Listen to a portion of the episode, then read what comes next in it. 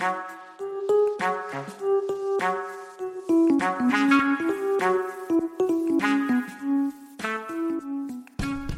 und herzlich willkommen beim News Profi Podcast, dem Podcast für Profijuristen und alle, die sich für Recht interessieren. Heute bin ich bei einem ganz besonderen Rechtsanwalt und Partner, muss man dazu sagen, nämlich Herrn Patrick Gensbichler, LLM.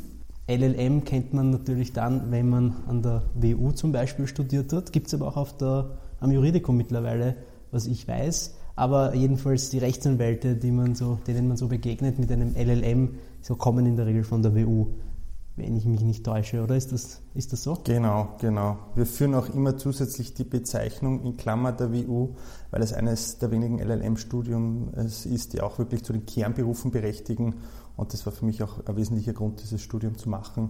Und äh, erfreut sich mittlerweile auch großer Beliebtheit bei den Wirtschaftskanzleien in Wien, das Studium. Also werde ich da noch einiges dazu berichten. Ja, super. Also ich freue mich sehr, dass ich heute bei dir sein darf. Du bist Partner in der Kanzlei Abel. Du bist, das haben wir im Vorfeld schon besprochen, ist relativ außergewöhnlich, sehr jung und schon Partner. Ähm, wie alt bist du? Ähm, ich bin 32 Jahre jung und äh, natürlich der Einstieg äh, als junger Partner in so eine Kanzlei ist natürlich eine unglaubliche Möglichkeit und Perspektive für die Zukunft. Geht natürlich auch mit viel Verantwortung und mit viel Arbeit einher.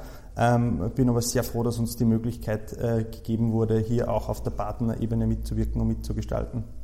Auf jeden Fall. Also das finde ich auch sehr, sehr toll, dass es Kanzleien gibt, wo das möglich ist und wo man den Jungen auch das Potenzial bzw. Äh, zuspricht und, und auch äh, die Chance gibt, sich zu beweisen. Ähm, du hast dich spezialisiert auf das Insolvenzrecht. Bevor wir aber über das Hauptthema Insolvenzrecht sprechen, würde ich schon noch ein bisschen mehr über dich persönlich erfahren. Vielleicht kannst du uns ein bisschen zu deinem Background erzählen. Du wolltest schon immer Just studieren oder hat sich das so wie bei vielen ergeben, die nicht so richtig wussten, was sie studieren wollen, haben erstmal begonnen mit Just und dann hat sich gezeigt, das passt ganz gut oder wie war das bei dir? Äh, ja, es ist, es ist bei mir ein, ein, ein, ganz spannender Weg, den ich gegangen bin. Also erstens möchte ich mich einmal bedanken für die Einladung ähm, zu dem heutigen Treffen und dass ich an diesem Projekt äh, Just Profi mitwirken kann, äh, ist mir wirklich eine große Freude und möchte auch alle Zuhörer auf diesem Wege äh, des Podcasts noch einmal begrüßen, ähm, weil ich es wirklich äh, für äh, Recht Interessierte einfach total spannend finde, Insights aus verschiedenen Rechtsbereichen zu bekommen und also wirklich ein tolles Projekt. Ja, danke, dass du dich auch dazu bereit erklärt hast, da mitzumachen. Das freut mich ganz sehr. Sehr gern. Ja, zu meiner Person. Also äh, grundsätzlich bin ich äh, aufgewachsen so weit weg, wie man von der Juristerei nur aufwachsen kann. Ja. Ich komme aus dem schönen Salzburger Land, aus dem Skiort Saalbach-Hinterglemm. Ähm, bin wortwörtlich auf dem Berg aufgewachsen und als Kind immer mit den Skiern zur Schule gefahren. Also hätte man damals meine Eltern gefragt, ähm, wird ihr Sohn einmal Rechtsanwalt in einer Kanzlei in Wien sein oder gar Partner, das glaube ich wäre das Letzte, was, was Ihnen eingefallen wäre. Ähm, habe äh, dahingehend aber auch einen touristischen Background ähm, war auf einer Tourismusfachschule. Äh, ich bin auch äh, ausgebildeter Hotelfachmann. Ähm, das hilft natürlich jetzt auch im Leben und hat auch im Studium geholfen, dass man weiß, wie man sich seine Speisen zubereitet und sich auch mit dem einen oder anderen guten Tropfen Wein auskennt. Also es war definitiv kein Fehler, diese Ausbildung zu durchlaufen. Ähm, habe dann aber gemerkt, ähm, nachdem ich auch viel in der Gastronomie und in der Hotellerie tätig war, ähm, dass mir doch auch ähm, das Mathematische, das Wirtschaftliche, aber auch das Rechtliche sehr gut liegt. Und die schulischen Leistungen haben dann eigentlich dafür gesprochen, ähm, dass ich mich für ein weiterführendes Studium bewerbe. Und gelockt hat mich nach Wien zweierlei, nämlich einmal dieses Studium auf der Wirtschaftsuniversität, das einem wirklich ein breites Wissen im wirtschaftlichen Bereich ermöglicht einen Wissensaufbau, aber gleichzeitig auch die Kernberufe nicht außer Acht lässt, nämlich dass man wirklich die Möglichkeit hat, den Rechtsanwaltsberuf zu ergreifen, Notar zu werden. Und das war dann für mich eigentlich das Studium der Wahl. Und zusätzlich, wenn man wie ich ähm, aus, aus einer kleinen Ortschaft ähm, vom Land kommt, ist natürlich äh, Wien eine, eine unglaublich spannende Stadt. Und ich glaube, das darf man bei vielen Dingen im Leben äh, nicht außer Acht lassen, ähm, dass man sich weiterentwickeln muss und habe das sehr geschätzt, mich in einem neuen Umfeld zu bewegen, neue Leute kennenzulernen. Und Wien ist wirklich ein sehr nahrhafter Boden für einen tollen Austausch äh, mit vielen Freunden und Bekannten, die man hier kennenlernt und trifft. Und Wien ist ja wirklich ein Sammelsurium an, an Personen, äh, die durchaus auch aus den Bundesländern zugereist sind ähm, und habe diesen Schritt auch noch nie bereut. Mhm, mh. Aber ich glaube, wenn man in Saalbach äh, lebt, lernt man auch viele internationale oder zumindest viele Öster verschiedene Österreicher kennen. Äh, definitiv, das ist äh, das Spannende, wenn man in einer Skiregion groß wird. Ähm, man hat ähm, über die gesamte Gesellschaft hinweg einen totalen Querschnitt an Personen und Persönlichkeiten, die man kennenlernt und mit denen man zu tun hat, obwohl man eigentlich in einer kleinen Gemeindestruktur aufwächst. Ja? Also die vielen Gespräche und, und, und, und Diskussionen, die man äh, in dem einen oder anderen Lokalbesuch führt, ja, ähm, sind, sind äh, wirklich sehr spannend. Ja. Und mhm. das nutze ich auch jetzt noch regelmäßig. Also meine Eltern ähm, betreiben Gastronomielokale und, und ein Hotel in Saalbach-Hinterglemm und da genieße ich es jetzt immer, wenn ich dort zu Besuch bin und diese anregenden Gespräche dann auf einer anderen Ebene jetzt führen kann mit den Gästen. Ähm, aber das ist auf jeden Fall was, was in diesem Beruf sehr wertschöpfend ist. Ja, super. Für den Person ein kleiner Shoutout. Abonniert uns bitte auf YouTube und folgt uns auf Instagram und LinkedIn, damit ihr immer up to date bleibt und unseren coolen Content weiterhin genießen könnt. Vielen Dank. Und du kommst also nach Wien, beschließt auf der WU Just zu studieren. Äh, war es auch der Gedanke, vielleicht auch am Juridikum anzufangen oder warum hast du dich für für die, für die WU entschieden? Ähm, also ich bin in, eben in einer kaufmännischen Familie aufgewachsen und für mich war Buchhaltung, Finanzen war für mich immer so ein elementarer Bestandteil meines Bildungsweges und das wollte ich dann eigentlich auch im universitären Bereich wirklich nicht vernachlässigen und habe aber eben auch bald gemerkt, dass nur das Rechtliche allein für sich stehend ähm, äh, mir bei der Ausbildung zu einseitig wäre und habe mich dann auf der WU zusätzlich zu dem Wirtschaftsrechtsstudium noch äh, entschlossen, ein Wirtschafts- und Sozialwissenschaftsstudium abzuschließen bzw. zu beginnen. Das habe ich dann mit dem Bachelor abgeschlossen, nämlich mit der Spezialisierung in Accounting und in Finance, um einfach all diese Dinge zu verstehen.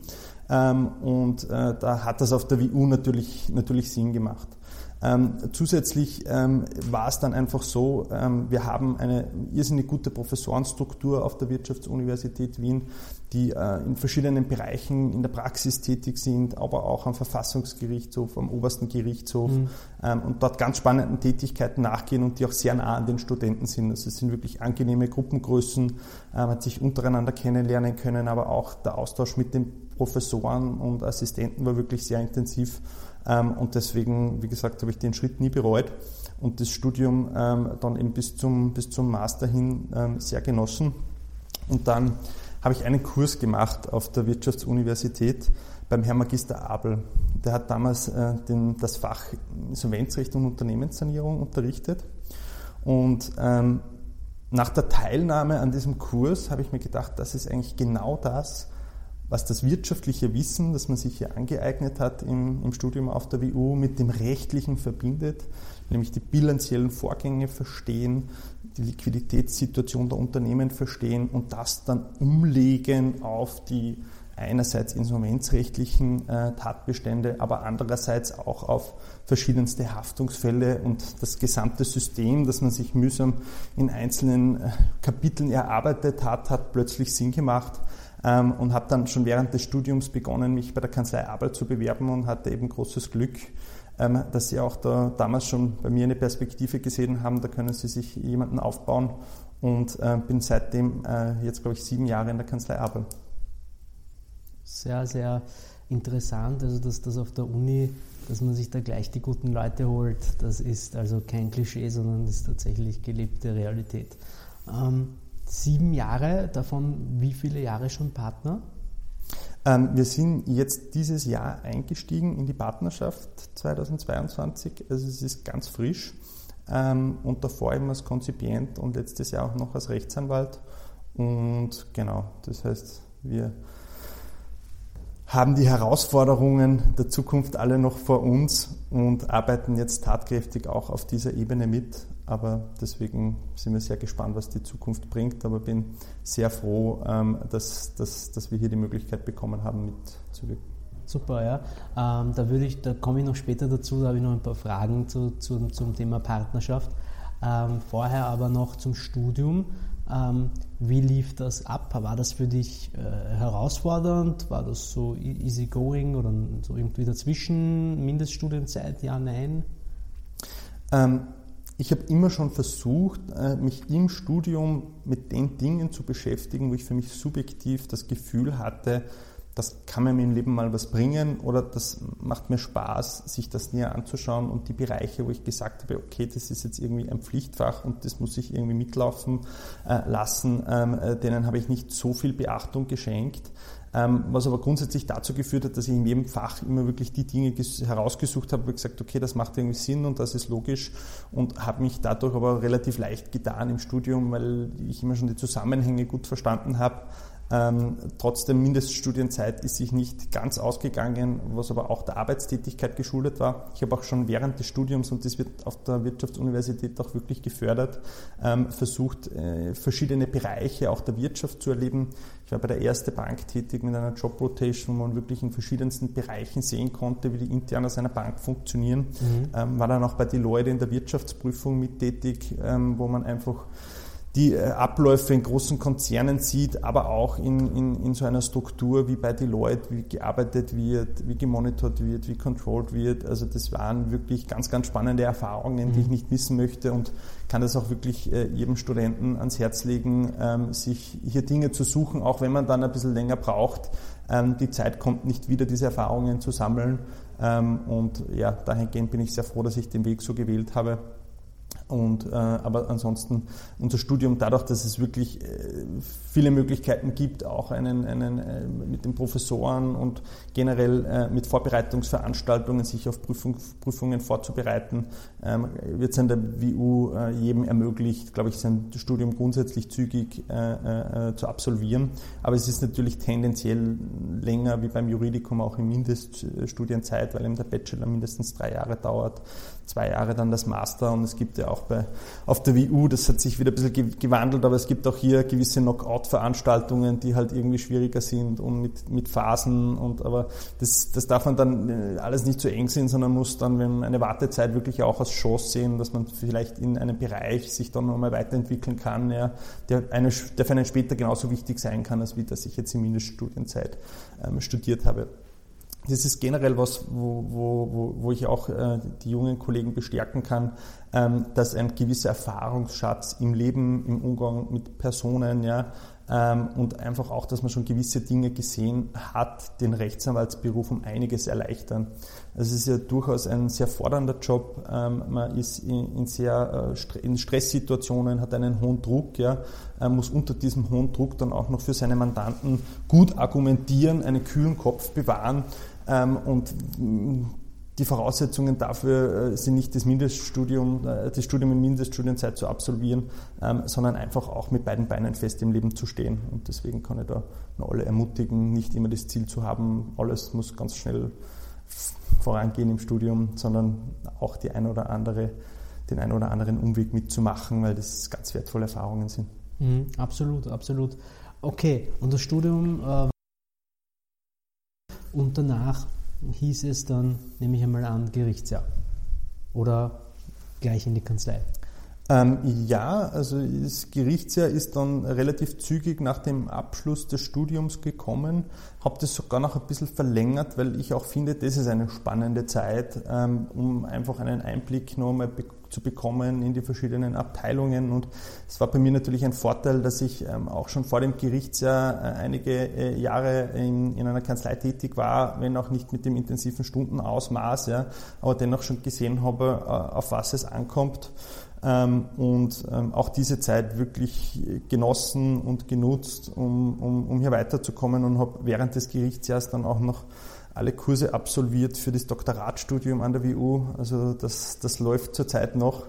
Ähm, und ich bin, bin braver Einzahler des Studienbeitrages, aber das können sicher auch viele Zuhörer nachvollziehen. Das ist, wenn man dann einmal ähm, den Beruf des Rechtsanwaltes Vollzeit ausübt, äh, ist die Zeit, wirklich eine Dissertation fertig zu schreiben, denkbar knapp. Und noch habe ich nicht die Muße gefunden, ähm, wirklich die Arbeit zu vervollständigen, aber grundsätzlich bin ich noch inskribierter Student auf der WU und nutze auch das für die eine oder andere Lehrveranstaltung, wo man noch ein bisschen zuhören kann. Ähm, aber das habe ich noch versucht, auch neben dem Gerichtsjahr so gut es geht noch einzubauen. Mhm. Ja, Respekt. Was ist das Dissertationsthema? Ähm, ich habe mir grundsätzlich was im öffentlichen Recht ausgewählt, und zwar äh, rund um die Frage der Bestandsgarantie eines Bundeslandes. Also wie ich das Studium, äh, also äh, am Ende meines Masterstudiums war die finanziell kritische Situation ähm, des Landes Kärnten und betreffend Heter und Ausfallshaftungen gerade an der Tagesordnung. Ähm, und da haben mich sehr viele spannende Fragen interessiert, die vom Insolvenzrecht, aber auch in das öffentliche Recht hineingehen. In diesem Bereich hat sich das Dissertationsthema bis, bislang bewegt. Ähm, dadurch, dass ich beruflich vom Schwerpunkt her aber jetzt so zentral im, im, im ähm, insolvenzrechtlichen Bereich bin, bin ich auch nicht abgeneigt, das Thema vielleicht noch einmal ein bisschen nachzuschärfen. Okay. Und dann ähm, ist das auch fertig gewesen, das Gerichtsjahr. Und äh, du hast begonnen als Rechtsanwaltsanwärter gleich in der Kanzlei Abel oder äh, warst du vorher noch woanders? Ich bin der Kanzlei Abel eigentlich seit dem ersten Tag treu geblieben, ähm, seit ich die Arbeit hier begonnen habe. Ähm, man pflegt ja einen guten Austausch auch mit den Kollegen und weiß ja auch gut, was die Kollegenschaft in den anderen Kanzleien so macht. Ähm, und habe dann aber immer gesehen und immer wieder mal gegengecheckt, ist das was, was ich machen möchte und habe dann für mich eigentlich immer wieder in regelmäßigen Zeitabständen entschieden, dass ich eigentlich hier sehr glücklich bin. Ähm, und vor allem das Insolvenzrecht ist äh, eine Materie, wo man mit sehr vielen Rechtsbereichen in Berührung kommt. Ähm, das heißt, wenn wir einen, einen komplexen Insolvenzfall haben, ähm, äh, betreuen wir in gewisser Weise oder äh, denken ja alle Rechtsprobleme, die auf anderen Ebenen äh, in dem Unternehmen auftreten, mit und haben mehrere Unternehmen, die wir im Sanierungs- und Insolvenzverfahren betreuen. Jetzt ist bei uns vom öffentlichen Recht, vom Swap-Prozess, vom Haftungsprozess, vom Arbeitsrechtsprozess, von der steuerrechtlichen vom steuerrechtlichen Beschwerdeverfahren ja, hin zum Strafrecht, wirklich alles an der Tagesordnung und alles mit dabei. Und ähm, da war so eine Vielfalt in der Ausbildung auch vorhanden, dass ich äh, nie eigentlich einen Wechsel angestrebt habe. Okay, das ist vielleicht auch ein, guter, äh, ein gutes Stichwort, Insolvenzrecht jetzt, äh, dass wir tatsächlich in den Hauptteil gehen und uns einmal ganz genau mit dem Insolvenzrecht beschäftigen. Hört man oft, Insolvenzrecht, aber im Studium, zumindest bei mir im Studium, war es ein Teil des, äh, äh des, des Zivilprozessrechts äh, bei der Prüfung. Als, äh, ne, also neben ZBO, Jurisdiktionsnorm, musste man dann noch EO und IO lernen. Das waren aber recht dünne Skripten. Äh, und dann gab es eben diese Sanierungsverfahren, aber so richtig erinnern und äh, so richtig viel dazu kann ich jetzt auch nicht mehr sagen, außer dass, wenn einmal das Geld ausgeht, dann äh, steht die Insolvenz an und, und, und dann gibt es ein geregeltes Verfahren, dass man noch das, was man hat, irgendwie rettet oder verwertet zumindest. Und das nennt man dann Insolvenzverfahren. Oder, äh, und wenn man es gerade noch irgendwie die Schulden versucht abzudecken äh, oder, oder, oder versucht irgendwie noch das zu retten, was man hat, dann gibt es noch ein Sanierungsverfahren, so, so in etwa, aber ich glaube, das kannst du sicher hundertmal besser erklären. Also wie genau würdest du einem Sechsjährigen erklären, einmal zur Einleitung, worum es da überhaupt geht im Insolvenzrecht?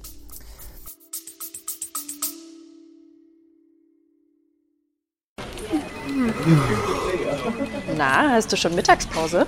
Schön wär's. Ich warte gerade auf den Report. Uh, da kannst du lange warten. Tja, wenn die IT nicht mehr läuft, dann läuft gar nichts mehr. Was Sie jetzt tun können, um morgen schon von modernen Technologien zu profitieren, verraten wechselnde IT-Experten in der Talkreihe Zukunftswirksam. Alle Infos unter zukunftswirksam.de.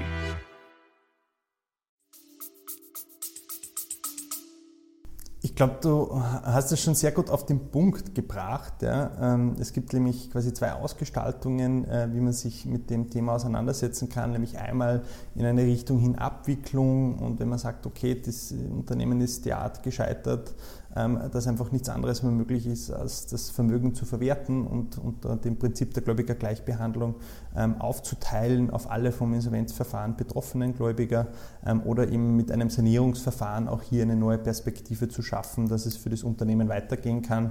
Und da haben wir in Österreich wirklich eine, eine sehr gut gelebte Sanierungskultur. Möchte aber vielleicht sogar noch einen Punkt davor ansetzen, ähm, nämlich der Begriff der Restrukturierung schwebt ja auch immer so mit im Raum, ja, ohne dass vielleicht jeder Beteiligte immer genau weiß, was ist jetzt damit gemeint, ähm, weil äh, bevor man überhaupt in die Situation hineinkommt der Insolvenz und quasi der Vollbrand eingetreten ist und man mit den großen Löschfahrzeugen äh, kommen muss, gibt es ja auch davor, wenn sich schon etwas abzeichnet, Möglichkeiten mit gewissen Sanierungsinstrumenten zu operieren, um gerade diesen die Situation eines Insolvenzverfahrens ähm, zu vermeiden. Und ähm, das meint eben der Begriff Restrukturierung, das ist auch ein Standbein unserer Kanzlei, dass wir Unternehmen einfach in betriebswirtschaftlichen Krisen betreuen, wo eine finanzielle Schieflage da ist, die jetzt noch nicht da dazu führt, dass automatisch ein Insolvenzverfahren zu eröffnen ist, ähm, sondern dass man einfach in enger Kooperation mit dem Unternehmen, den betriebswirtschaftlichen Beratern und auch in den meisten Fällen sind es hier dann die Finanzgläubiger, ähm, versucht, einfach eine Lösung zu finden. Das ist auch ähm, äh, äh, die Ebene, wo jetzt diese neue Reorganisationsordnung auf den Plan tritt, die uns äh, äh letztes Jahr geschenkt wurde, ich glaube im Juli 2021, ähm, basierend auf einer EU-Richtlinie, was eben dazu führen soll, eine Bestandsfähigkeit der Unternehmen zu sichern und die Zahlungsunfähigkeit schon zu vermeiden. Ja, also quasi präventive Sanierungsmaßnahmen war so das Stichwort für das Jahr 2021. Die Reorganisationsordnung selbst wird von den meisten Experten aus der Branche ähm, als nicht wirklich ein geglücktes äh, Instrument betrachtet. Ähm, es ist mit vielen Unsicherheiten verbunden ähm, kostenseitig, rekursseitig. Wir haben Zustimmungsvorbehalt 75 Prozent der Gläubiger, was auf dieser Ebene gar nicht so einfach zu erreichen sind. Äh, Dienstnehmerforderungen sind gänzlich ausgenommen. Ähm, also meines Wissens nach wurde noch kein Verfahren nach dieser neuen Restrukturierungsordnung in Österreich eröffnet und es ist, glaube ich, auch noch nicht absehbar, dass das zeitnah kommen wird. Aber der Gedanke, schon vor der Zahlungsunfähigkeit Maßnahmen zu treffen, ist auch in Österreich nicht unbekannt und das läuft eben unter den außergerichtlichen Restrukturierungen. Das heißt, wenn ein Unternehmen schon einmal, sagen wir mal, vorausschauend sieht, da könnten Probleme entstehen in der Zahlungsfähigkeit in Zukunft, was ja jetzt mit Corona unter Umständen sehr, sehr viele Unternehmer trifft. Ähm, wenn man sagt, okay, ähm, da können wir jetzt vorab schon einmal die Hand auf die Bremse legen, also auf die Handbremse einmal, um sie dann im Notfall auch zu ziehen. Äh, und versteht das richtig? Oder geht es eher darum, dass ich schon vorab abfedere äh, und vorab irgendwie Gläubiger schütze? Wie genau, was, wie kann man das verstehen? Ähm, es äh, ist äh, einfach, wenn erkennbar wird, ähm, dass man eine Regelung treffen muss im langfristigen Sinn, also wenn noch nicht akut eine Zahlungsunfähigkeit eingetreten ist. Mit einer Zahlungsunfähigkeit meinen wir immer, wenn die fälligen Verbindlichkeiten nicht binnen einer angemessenen Frist und nämlich 95 Prozent der Verbindlichkeiten, die fällig sind, nicht in einer angemessenen Frist beglichen werden können, dann ist man in einer Zahlungsunfähigkeit. In Österreich gibt es da dann auch die verpflichtende Bestimmung, binnen 60 Tagen ein Verfahren zu eröffnen. Das ist auch haftungsbedroht für die Organe, wenn sie das dann nicht machen. Auch in diesen 60 Tagen dürfen die Organe nicht Däumchen drehen, sondern müssen sich darum kümmern, Sanierungsmaßnahmen und Sanierungsbestrebungen äh, zu versuchen und um diese finanzielle Krise zu überwinden, aber nach, diesen, nach dieser Frist sind die grundsätzlich verpflichtet, ähm, so ein Verfahren zu eröffnen. Jetzt gibt es aber auch davor, noch bevor man in diese Extremsituation kommt, Dinge, die passieren können, nämlich Krisen im Unternehmen oder äh, gerade jetzt auch die Ukraine-Krise, wo es ja auch externe Faktoren sind, die aber die eigene Geschäftstätigkeit mittelfristig beeinflussen können. Oder auch die ähm, Corona-Krise, nicht wahr? Die Corona-Krise genauso was eben dazu führt, ähm, dass man sich in der mittelfristigen Planung überlegen muss, treten alle Umstände noch so ein, wie ich das Unternehmen zeitig geplant habe. Ähm, wenn sich aber auftut, ähm, dass eine Bedienung sämtlicher Verbindlichkeiten mittel- bis langfristig schwierig wird, empfiehlt es sich dann ab einem gewissen Zeitpunkt auch eine, eine, eine transparente Korrespondenz mit den wesentlichen Gläubigergruppen zu beginnen, um eben zu vermeiden, dass der Vollbrand eintritt. Mhm. Und vorher schon die Gläubigergruppen entsprechend mit ins Boot zu holen. Und da sollte auch die Reorganisationsordnung helfen. Aber grundsätzlich gibt es auch, unabhängig von der Reorganisationsordnung, ähm, eine gewisse Sanierungskultur in, in, in Restrukturierungsprozessen. Also das sind immer diese Keywords mit Standstill Agreement und ein Termsheet, unter welchen Bedingungen man so eine außergerichtliche Restrukturierungsvereinbarung dann abschließt. Also früher auch unter außergerichtlicher Ausgleich immer benannt. Ja.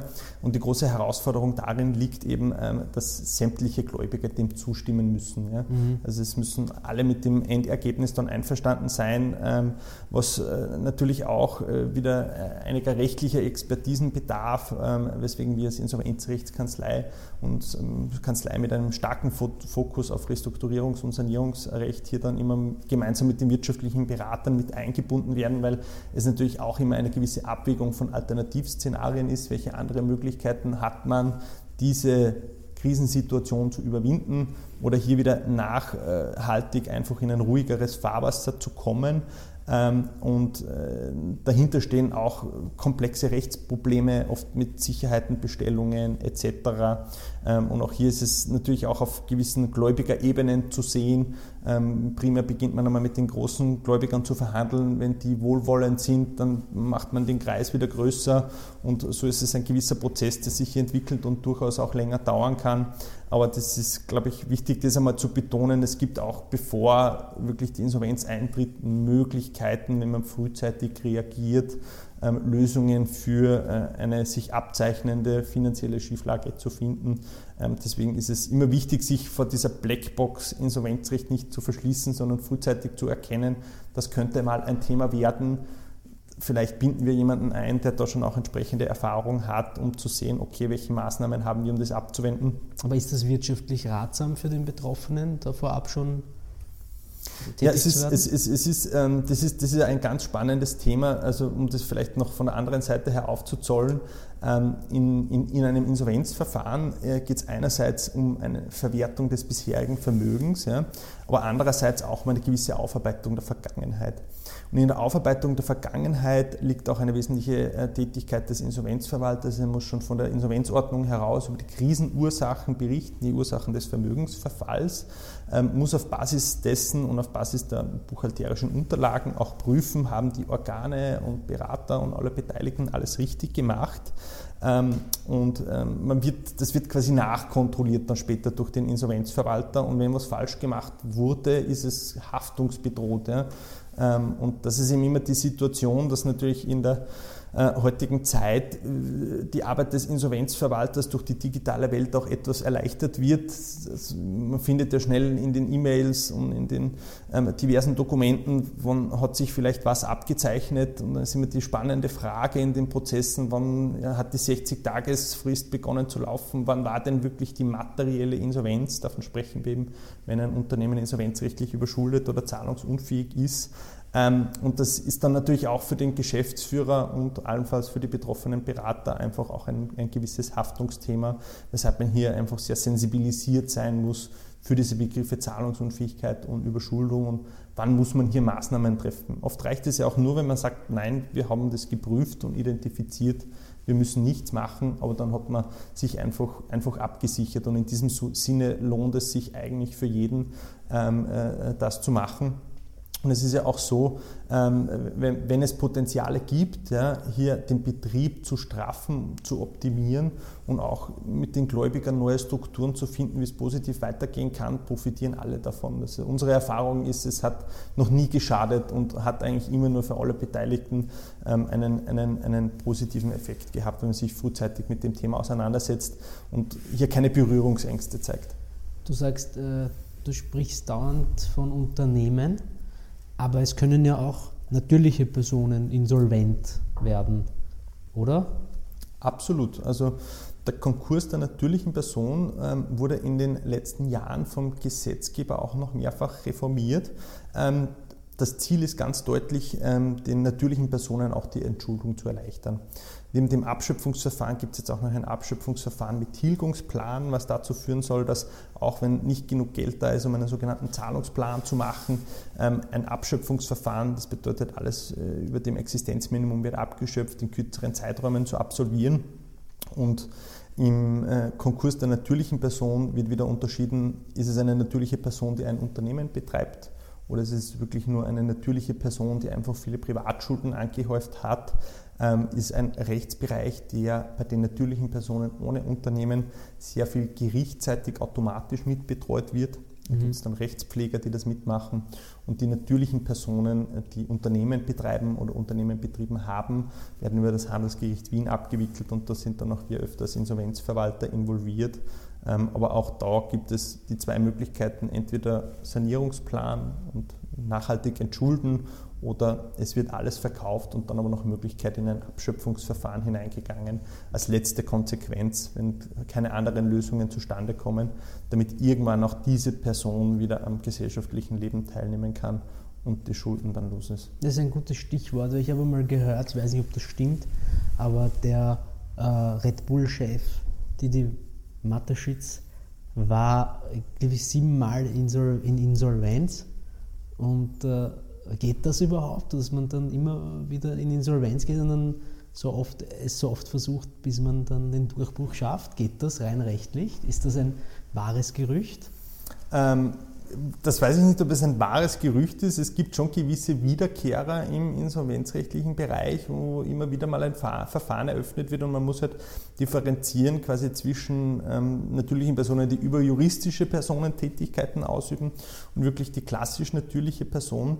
Aber das Insolvenzrecht sieht gewisse Mechanismen vor, ähm, dass wenn ein Verfahren eröffnet wurde, zum Beispiel beim Sanierungsplan in den letzten fünf Jahren, muss man das angeben und nur aus besonderen wichtigen Gründen oder wenn nichts dagegen spricht, darf der noch einmal einen Sanierungsplanantrag machen, ja, um einfach hier noch eine quasi zusätzliche Prüfebene einzuziehen, dass gerade das nicht eintreten kann, dass jemand alle zwei Jahre kommt und sagt, jetzt brauche ich bitte nochmal einen 50% Abschlag. Also da gibt es schon gewisse Mechanismen, die einfach sicherstellen, ähm, dass das nicht in so regelmäßigen Abständen erfolgen kann, aber gewisse Personen, die dann mit anderen Gesellschaften wieder tätig sind, ähm, sind durchaus immer wieder in, in, in Insolvenz mitverfangen. Also es gibt, es gibt Wege, um da aus dieser Brandmarkung Insolvenz rauszukommen, beziehungsweise man ist dann nicht äh, für immer irgendwie äh, abgeschrieben. Ja, also es ist, das, das ist auch, glaube ich, was ganz Wichtiges in unserer Gesellschaft. Also es ist eine, eine extreme Lebenssituation, die man niemandem wünscht. Wie gesagt, also die Krisenursachen sind ja wirklich sehr vielfältig. Es muss ja nicht immer an der Person selbst liegen, sondern einfach durch externe Krisen sieht man es immer wieder, dass einfach andere Unternehmen, die eigentlich oder natürliche Personen, ja, die eigentlich immer super gearbeitet haben und sich sehr bemüht haben, einfach in diese Situation hineingeraten. Und das ist für sie natürlich auch, wenn die ganze Existenz hier auf dem äh, Spiel steht, ähm, eine Situation, mit der man nicht tauschen will. Und deswegen ist, es, deswegen ist es sehr wichtig, denen auch eine Perspektive geben zu können. Und brauchen wir in unserem Bereich des Insolvenzrechts natürlich auch ein, ein, ein Fingerspitzengefühl um mit diesen Personen richtig umzugehen, um die wieder auch äh, fast psychologisch mitzubetreuen und wieder aufzubauen, ja, gleichzeitig natürlich auch unserer Tätigkeit nachzugehen. Ja, wir müssen müssen da schon auch eine klare Linie vorgeben. Mit den Vermögensgegenständen müssen wir schauen, was wir machen. Wir müssen effizient sein, wir müssen schnell arbeiten, dass die Gläubiger zu ihrem Geld kommen, dass wir möglichst wenig weitere Forderungen äh, äh produzieren. Ähm, aber es, es, es, ist immer ganz fatal, ähm, wenn, wenn, wenn jemand ganz hoffnungslos ist. Aber es ist ja in allen Lebensbereichen so. Deswegen ähm, keine Scheu haben vor Insolvenz und Sanierung, auch als, als, als Privatperson, wenn es einen betrifft. Es gibt Möglichkeiten ähm, und das, das glauben die Leute oft nicht, weil die Scham natürlich sehr groß ist, wenn man mit langjährigen Geschäftspartnern, Freunden, hier dann reden muss, dass etwas nicht funktioniert hat, aber erfahrungsgemäß, ja, wenn man die richtige Kommunikation führt und wirklich sich einfach alles auf den Tisch legt ja, ähm, und äh, wahrheitsgetreu schildert, was passiert ist, wie man in die Situation gekommen ist, ist das Verständnis viel größer, als man sich das oft anfangs erwartet. Vielleicht eine spannende Frage, was sind denn die häufigsten Gründe für eine Insolvenz? Kann man das äh, statistisch irgendwie abbilden? Also statistisch wird man sich wahrscheinlich schwer tun. Ja. Ähm, es gibt auf jeden Fall interne und externe Krisen, also Faktoren, die von außen einwirken und wirklich Faktoren, die von innen kommen.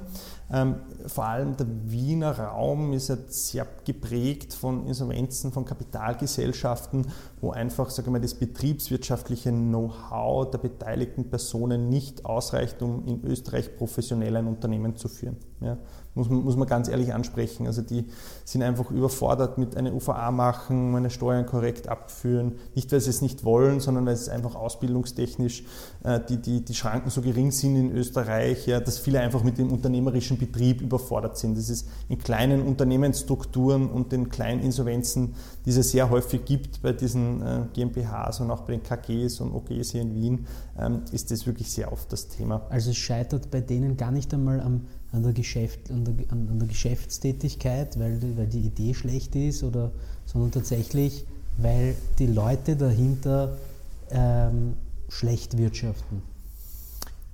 Ja, also es ist, nicht, es ist nie ein, ein, ein, einzelner Grund, sondern es ist dann schon ein Zusammenspiel mehrerer Umstände. Ja ähm, weil natürlich die Unternehmensführung äh, dann im Allgemeinen so ist, dass meistens der Umsatz nicht ausreicht, um die Kosten zu decken, wenn man nämlich kostenseitig wirklich alles ganz sauber abwickelt und da mangelt es dann schon in der Kalkulation, dass man sagt, okay, bei dem Umsatz, das rentiert sich einfach nicht. Ja. Und das ist ja dann die spannende Tätigkeit auch äh, von uns, wenn wir als Insolvenzverwalter eingesetzt werden.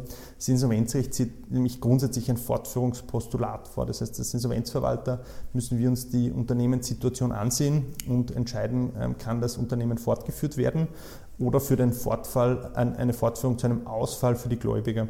Ist es aber nicht so, dass automatisch ein Ausfall für die Gläubiger entsteht, sondern so, dass man sagt, okay, man muss vielleicht gewisse Prozesse professionalisieren, man braucht vielleicht einen neuen Steuerberater, man muss gewisse Dinge einfach auf ein neues Level heben und der Schuldner zeigt sich dazu bemüht und äh, an sich zu arbeiten, vielleicht eben mit einer professionellen Hilfe dann auch in Zukunft weiterzumachen. Ähm, da gibt es dann durchaus einige Fälle, wo man, wenn das Grundbusiness passt, ja, ähm, auch aus einem Insolvenzverfahren heraus ähm, eine, eine Fortführung und dann auch eine erfolgreiche Sanierung umsetzen kann. Also auch das ist möglich. Stichwort Insolvenzverwalter. Du bist ja auch Insolvenzverwalter neben der Tätigkeit als Rechtsanwalt oder ist das getrennt zu betrachten überhaupt? Muss man, äh, um Insolvenzverwalter zu sein, parallel Rechtsanwalt also muss man Just studiert haben oder wie genau funktioniert das? Also in Österreich beziehungsweise vor allem in Wien ähm, wird, äh, werden hauptsächlich Rechtsanwälte zu Insolvenzverwaltern bestellt, weil aber mit der Tätigkeit als Rechtsanwalt auch sehr viele ähm, rechtsanwaltliche Tätigkeiten verbunden sind. Ja. Also wir müssen, wir sind sehr viel mit Forderungsbetreibung beschäftigt, wir müssen sehr viele Gerichtsprozesse führen, wir müssen selbst sehr viel dann in den Insolvenzen wie den anderen Insolvenzverfahren einschreiten. Ähm, dahingehend hat sich durch die langjährige Praxis auch äh, äh die ähm, Bestellung von Rechtsanwälten zu Insolvenzverwaltern äh, ähm, etabliert. Grundsätzlich wäre es auch denkbar, dass das Wirtschaftstreuhänder machen, ähm, ist, ist, ist aber äh, wirklich eher die Ausnahme. Ähm, bei mir ist es so, ich seit letztem Jahr zum Insolvenzverwalter bestellt am, am Handelsgericht Wien. Ähm, die Entscheidung liegt im freien Ermessen des Richters, wenn er zum Insolvenzverwalter bestellt.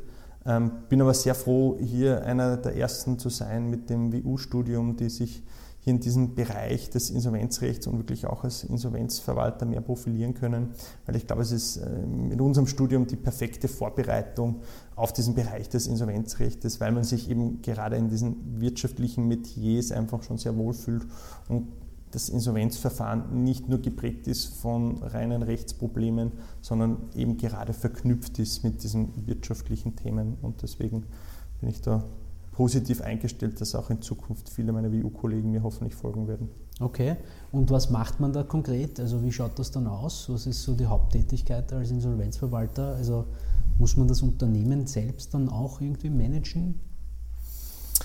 Managen ist ein guter Begriff. Also man muss sich als Insolvenzverwalter mal in den ersten Tagen ähm, und in den ersten Stunden sofort ein Bild der Lage machen, was in dem jeweiligen Unternehmen jetzt zu tun ist. Also vielleicht, da muss ich noch ein bisschen ausholen, wir sind vorher bei dem Begriff Restrukturierung stehen geblieben. Dann gibt es zwei Gangarten, wenn das nicht funktioniert, wo die Reise hingehen kann. Also entweder man sagt, okay, das, das, ist ein Vollbrand, man hat zu spät reagiert, man kann da jetzt nichts mehr machen und man geht in ein Insolvenzverfahren und das wird einfach abgewickelt. Oder ein sehr, sehr häufiger Fall ist eben, dass ein Sanierungsverfahren eröffnet wird. Ähm, also der Schuldner hat die Möglichkeit, mit einem Sanierungsverfahren mit Eigenverwaltung oder mit einem Sanierungsverfahren ohne Eigenverwaltung seinen Gläubigern anzubieten, die Forderungen mit einer gewissen Quote zu bedienen. Da haben wir für das Sanierungsverfahren ohne Eigenverwaltung eine Mindestquote von 20 Prozent und bei dem Sanierungsverfahren mit Eigenverwaltung, wo also der Schuldner noch mehr Möglichkeiten in Händen hält, eine Mindestquote von 30 Prozent. Ähm, und das bietet dem äh, äh, Schuldner die Möglichkeit, das Unternehmen automatisch fortzuführen. Der Verwalter muss nicht sofort in die Verwertung gehen.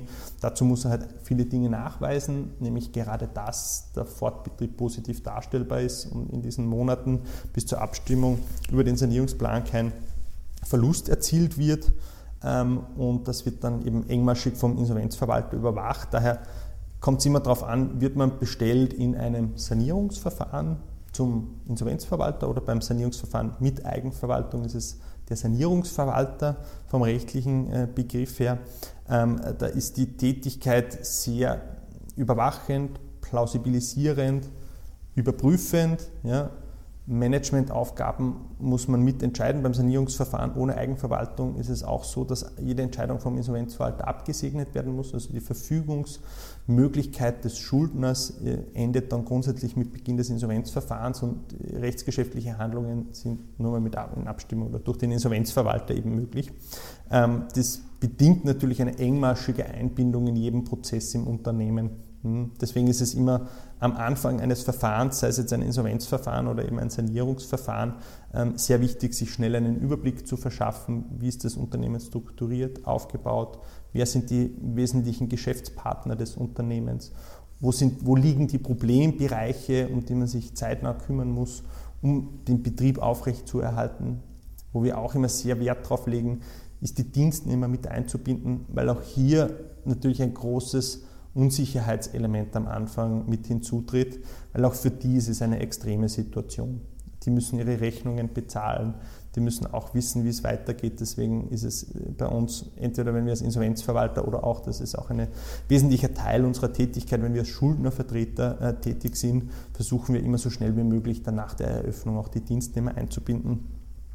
Und da muss man wirklich in Österreich sagen, wir haben eine sehr gut gelebte Sanierungskultur wo alle beteiligten Stakeholder gut zusammenarbeiten. In den Sanierungsverfahren und in den Insolvenzverfahren gibt es in Österreich die Gläubigerschutzverbände, die äh, in den Verfahren vertreten können, auch viele Gläubigergruppen immer vertreten.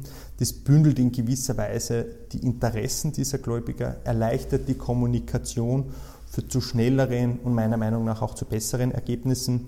Und auch bei den Dienstnehmern arbeiten die Insolvenzverwalter und Schuldnervertreter eng mit der Arbeiterkammer zusammen, damit die schnell ihre Gelder bekommen, nämlich vom Insolvenzentgeltsicherungsfonds. Das ist auch der Grund, warum man immer brav einzahlt, seine Beiträge und immer seinen Arbeiterkammerbeitrag bezahlt, dass man dann in solchen, in solchen Situationen auch Hilfe bekommt. Aber es ist natürlich auch wichtig, ähm, dass diese Dinge zeitnah gemacht werden, um eben den Personen, die einfach von den Verfahren dann betroffen sind, so schnell wie möglich sagen zu können, was sind die nächsten Schritte, wie geht es weiter, wie kommt man zu seinem Geld oder wie kann man seine Ansprüche entsprechend geltend machen. Ähm, was, äh, was sind so die Zahlen in Österreich, was Insolvenzen betrifft? Also wie viele Insolvenzen gibt es bei uns im Jahr? Ähm, da gibt es die Statistiken, ähm, die man verfolgen kann, eben von den Gläubigerschutzverbänden. Das müsste man jetzt im Internet nochmal genau nachschauen. Es ist aber äh, grundsätzlich wieder, gibt es wieder steigende Zahlen. Steigende Zahlen, ja, das ist ein gutes Stichwort. Man hört ja immer wieder äh, wegen Corona, äh, die letzten zwei Jahre waren schon sehr, sehr äh, heftig und mühsam für Unternehmer. Zeichnet sich da aus, aus deiner Sicht auch als Insolvenzanwalt ab, dass das kommt, dass eine große Insolvenzwelle im Anmarsch ist jetzt auch? Bevor wir den Podcast beenden, noch ein kleiner Shoutout. Abonniert uns bitte auf YouTube und folgt uns auf Instagram und LinkedIn, damit ihr immer up to date bleibt und unseren coolen Content weiterhin genießen könnt. Vielen Dank. Also von der Insolvenzwelle wird in unserer Branche schon sehr lange gesprochen. Sie ist noch nicht losgetreten worden und ist auch die Frage, in, inwieweit sie lostritt. Denn es gibt noch eine Art eines Insolvenzverfahrens oder keines Insolvenzverfahrens, und zwar ist das ähm, ein äh, Insolvenzverfahren wird nicht eröffnet mangels kostendeckenden Vermögens. Und das ist durchaus eine Situation, die man auch beobachtet oder die sich auch aus dem logischen Zusammenhang ergibt, denn Unternehmen, die jetzt einfach über Jahre, äh, über das, die Corona-Jahre hinweg nur gekämpft haben, wo keine ausreichende Vermögensmasse da ist, um überhaupt so ein Verfahren einzuleiten, die kommen gar nicht mehr in die Situation, wirklich, dass, dass, dass ein Insolvenzverfahren überhaupt eröffnet wird bei sehr vielen, wo was da ist, versucht man dann auch mit Sanierungselementen zu arbeiten, ähm, mit den Hilfs- äh, und, und, mit den Unterstützungen der öffentlichen Hand ähm, ist es natürlich für viele auch möglich gewesen, Ratenvereinbarungen abzuschließen, um gewisse Dinge abzustottern sind dann auch immer wieder, also man muss da auch ein bisschen identifizieren, wer sind die Hauptantragssteller für jetzt klassische Insolvenzverfahren. Das ist eben vor allem das Finanzamt, Gebietskranken, also österreichische Gesundheitskasse. Ähm, und je nachdem, wie die sich im Gesamtgeschehen verhalten, werden auch die Insolvenzzahlen gesteuert. Und wenn natürlich wieder äh, wirtschaftlich die Situation in Gesamtösterreich schwierig ist und der Auftrag eher ist, die Unternehmen versuchen zu erhalten, da werden tendenziell wieder weniger Anträge gestellt und nach dem richtet sich das immer. Ähm, also es wird sicher äh, gewisse Nachholeffekte geben, ähm, aber eine überbordende Welle zu erwarten, ähm, kann man, glaube ich, so auch nicht äh, einwandfrei bestätigen. Mhm. Gutes Thema, äh, Insolvenzrecht. Da geht es ja darum eigentlich, dass kein Geld da ist. Jetzt ist das natürlich eine naheliegende Frage für mich als Rechtsanwalt, äh, für dich. Äh, wenn da wenig zu holen ist, ist das überhaupt so ein lukratives Rechtsgebiet? Kann man als Anwalt gut verdienen? Also es ist auf jeden Fall so, dass bei sehr vielen sehr wenig zu holen ist und äh, natürlich dahingehend der Verdienst, ähm, den man per se mit diesem Verfahren dann als Insolvenzverwalter hat, ähm, sehr gering ist. Und das ist auch ein Grund, warum ich sehr froh bin, jetzt in dieser Partnerschaft tätig zu sein, weil dieses Risiko sich dann einfach auf mehreren Schultern verteilt, aber wir gehen natürlich in sehr vielen Verfahren sehr viele extra Kilometer, was jetzt nicht in der Entlohnung des Verwalters abgebildet ist. Und dafür hat man dann vielleicht auch wieder das eine oder andere Verfahren, wo doch etwas ein bisschen mehr zu verwerten ist, ähm, weil wir werden ja äh, tendenziell davon, also wir werden so entlohnt, was wir hereinbringen, von dem gibt es einen prozentuellen Anteil, das ist genau gesetzlich geregelt. Ähm, und äh, das soll sich im Gesamtkontext dann einfach die Waage halten. Ähm, aber ja, es ist auf jeden Fall für uns sehr herausfordernd, weil wir natürlich äh, davon abhängig sind auch, ähm, dass man wirklich viel macht, sich gut um die Sachen kümmert. Also man wird automatisch animiert, die Insolvenzverfahren gut, effizient und auch so abzuwickeln, dass für die Gläubiger wirklich eine Quote herauskommt. Aber wir müssen auch sehr viele Verfahren natürlich mit betreuen, wo jetzt quasi äh, der Verdienst eher gering ist spielt aber bei uns nur eine untergeordnete Rolle, weil wir den Job gern machen. Also es überlegt von uns eigentlich keiner am Anfang von einem Verfahren, was verdiene ich da, sondern ähm, wir sind bei uns in der Kanzlei alle in diesem Bereich tätig, weil wir äh, den Schuldnern gerne helfen. Wir machen das für die Gläubiger gerne, ähm, hier einfach die bestmöglichen Ergebnisse zu erzielen und was rauskommt, kommt raus. Und da sind wir eigentlich immer ganz ergebnisoffen, ohne, ohne Druck, was jetzt dann am Ende des Tages bei der Entlohnung rauskommt. Verstehe, verstehe. Ähm, vielleicht auch ein gutes Thema Entlohnung. Ähm, das kann man vielleicht, du kannst es vielleicht ganz gut, äh, ich äh, analysieren, ich habe letztens auch äh, die Frau Dr. Michtner in, in, in, in einem vergangenen Podcast gefragt, wie das eigentlich ist, wie viel verdient man als Konzipient, dann als Rechtsanwalt und als Partner. Was sind so die Abstufungen, wenn du darüber erzählen möchtest? Ich glaube, pauschale Aussagen dazu sind, glaube ich, ganz schwierig. Und was ich jetzt beobachtet habe, nämlich jetzt in meiner Eigenschaft auch als Partner, wenn man sich jetzt mit dem Thema Konzipienten auseinandersetzt, wie, wie sehr sich in im Laufe der Zeit die Ansprüche verändern, nämlich auch in finanzieller Hinsicht. Also die Beträge, wo Konzipienten jetzt einsteigen, wenn ich das vergleiche mit vor fünf Jahren. Ähm, äh, was, da, da, was, waren das für Beträge oder was sind also das heute für Beträge?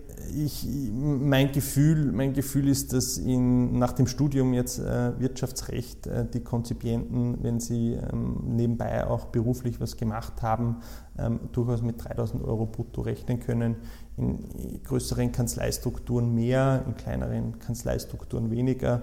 Aber das ist so eine Range, wo sich, wo sich das bewegt. Und ja. ich kann mich noch erinnern, wie ich mit dem Studium aufgehört habe, ähm, war so, wenn man 2,5 bekommen hat, dann war das schon gut. Manche haben weniger bekommen, manche haben mehr bekommen.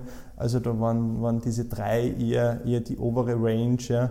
Ähm, und das wird sich, sage ich mal, bis zum Ende der Konzipientenzeit bis zu 5000 Euro pro Monat ungefähr bewegen. Ja. Und in der Selbstständigkeit und auch als Partner, ähm, das würde ich jetzt gar nicht per se trennen, weil die Partnerschaft ist eigentlich auch nur eine Ausgestaltung der Selbstständigkeit, wie ich vorher gesagt habe, wo man einfach das Risiko auf mehreren Schultern halt einfach teilt und mhm. den Erfolg dafür auch auf mehreren Schultern teilt. Ja. Es ist einfach sehr vom persönlichen Einsatz abhängig ein gewisses Momentum, das glaube ich gehört in unserem Beruf vor allem in den Anfangsjahren auch dazu, dass man viel Einsatz zeigt, aber auch zur richtigen Zeit am richtigen Ort ist.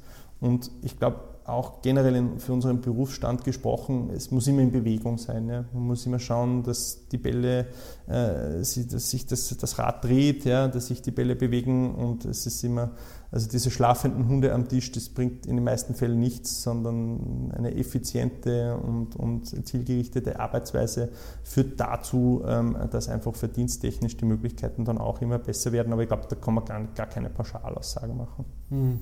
Okay. Aber es ist dann doch schon ein Vielfaches dessen, was man als Konzipient verdient. Das kann man schon zumindest sagen, oder? Absolut, aber es ist natürlich ein selbstständiger Beruf. Ja? Also ja. man trägt auch das Risiko mit, wenn dann einmal ein paar Monate weniger ist und ähm, es ist vielleicht auch noch ein Zuruf an, an, an alle jungen Zuhörer, man muss sich das dann auch gut überlegen, in welche Versicherungsstruktur bewegt man sich hinein. Das hat auch viel zu tun mit Familienplanung. Wie stellt man sich das vor? Und also es ist die, die Kostenbelastung ist ja auch wirklich nicht zu, zu unterschätzen in unserem Bereich. Und dahingehend muss man das dann alles mit Maß und Ziel verfolgen ähm, und ja, einfach damit auch kalkulieren, dass es einmal in einem Monat ein bisschen schlechter laufen kann oder mal ein Jahr ein bisschen schlechter laufen kann. Ähm, und deswegen sollte man vielleicht nicht gleich im ersten Jahr der Selbstständigkeit seinen Lebensstil ja, verdoppeln, sondern sollte sich einfach damit Maß und Ziel in die Zukunft bewegen. Wie sieht es eigentlich aus äh, in der Akquise? Wie funktioniert das bei euch, bei dir? Also Akquise ist natürlich ein ganz zentrales Element des Rechtsanwaltsberufes. Wie, wie, wie kommt man so zu einem Geschäft? Ja? Ähm, wir sind ja werbungstechnisch etwas eingeschränkt oder der Beruf bedingt, dass man sich hier sehr sensibel verhält. Ähm, und äh, man versucht natürlich in unserem äh, Berufsfeld sehr viel über, über sein Netzwerk zu arbeiten, weil die Insolvenz- und Sanierungsbranche ja vom Inhaltlichen her noch sensibler ist. Ähm, wir arbeiten sehr vertraulich, ja, vor allem in dem Bereich, den ich vorher skizziert habe, von, von außergerichtlichen Restrukturierungen. Das ist ja auch gerade das Ziel, dass das äh, unter einem gewissen Verschwiegenheitsmantel sich bewegt. Ja. Ähm, versuchen äh, dahingehend die Akquise einerseits über die Personen und wie das halt auch bei allen anderen Kollegen ist, das Umfeld, das man kennt, zu machen. Aber äh, es ist bei mir natürlich denkbar schwierig, weil man äh, hofft natürlich für die Bekannten nicht, dass man in so eine Situation gerät, ähm, weshalb ich persönlich sehr darauf setze, einfach einen guten Job zu machen und dann von der Tätigkeit heraus einfach auch immer weiter empfohlen zu werden, mhm. wenn dann jemand wieder in eine Situation eintritt, wo man sagt, okay, da brauche ich jetzt eigentlich auf dieser Ebene Unterstützung, um dann da wirklich mit Mundpropaganda auch weiter empfohlen zu werden. Und wie gesagt, auch, auch im gerichtlichen Bereich ist es meiner Meinung nach so, es ist einfach wichtig, eine, eine gute Arbeit, solide Arbeit zu machen. Ja? Ähm, und ähm, das ist die beste Werbung, die man haben kann. Absolut, absolut, ja. Immer, äh, stimmt auf jeden Fall. Also wenn man da weiterempfohlen wird, dann hat das schon Hand und Fuß. Okay, Gibt es noch äh, Themen, die wir nicht angesprochen haben aus deiner Sicht, die du gerne ansprechen möchtest? Ich glaube, ich habe schon sehr viel gesagt, was mir eben nur noch mal wichtig ist zu betonen zum Thema Insolvenzrecht. Bitte alle äh, da draußen keine Berührungsängste haben, sich mit einer Krisensituation oder einer androhenden Situation auseinandersetzen ähm, darüber nachdenken, was man machen kann. Und wirklich jede Krise ist auch eine Chance. Das mag ein abgedroschener Satz sein, ähm, aber es bewahrheitet sich immer wieder, ähm, dass man aus einer scheinbar oft ausweglosen Situation her immer wieder neue Perspektiven entwickeln kann. Und dahingehend bitte nicht davor scheuen, auch neue Wege zu gehen. Alles klar.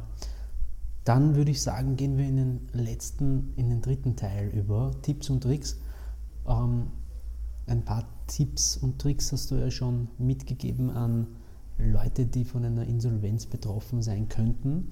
Welche Tipps kannst du sonst noch mitgeben, aber auch äh, nicht nur an diese Leute, sondern auch an junge Juristen, Juristinnen, Rechtsanwälte, Rechtsanwältinnen?